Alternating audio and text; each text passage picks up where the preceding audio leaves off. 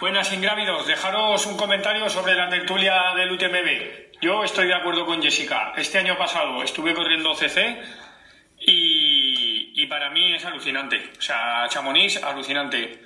El primer día que llego, me bajo bien temprano a echar un trote por la mañana y la primera persona que me cruzo, Tom Evans con un prototipo de Adidas. Y, y alucinas. Y no es postureo, es, mm, es la meca del trail. Y todo el mundo quiere estar allí. Y no estoy para nada con Nano. Me cae muy bien, pero no hay una salida como esa.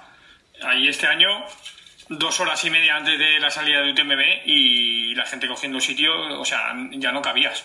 Dos horas y media antes, eso no pasa en ninguna carrera. Gracias, que no sabías cómo dejaros un mensaje. Venga, ingrávidos. Buenas tardes, ingrávidos. Nada, acabo de escuchar el podcast de esta semana respecto al tema del debate de, del UTMB. ¿En serio os estáis planteando por qué la gente quiere correr UTMB? Después de tanto tiempo, de tanto hablar de que es el mundial no oficioso del trail. Pues la gente quiere ir a correr a UTMB porque es el mundial no oficioso del trail.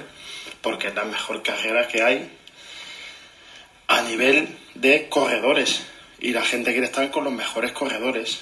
Correr en esas carreras.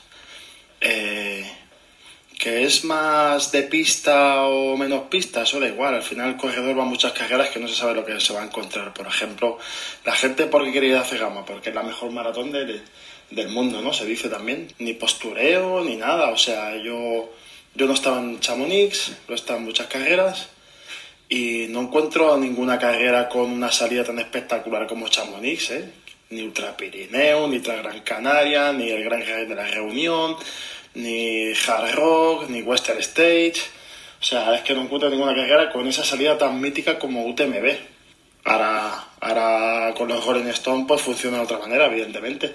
Pero yo recuerdo hace 2017, cogí yo Ultra Pirineo, que la idea era Ultra Pirineo, Lavaredo, o sea, era tras Gran Canaria, Lavaredo, eh, Ultra Pirineo, Bastión por en medio y acababas para inscribiéndote en Chamonix. Yo tengo compañeros que han ido a Chamonix, han corrido la TDS tres veces, han corrido el UTMB dos veces, han corrido la CCC.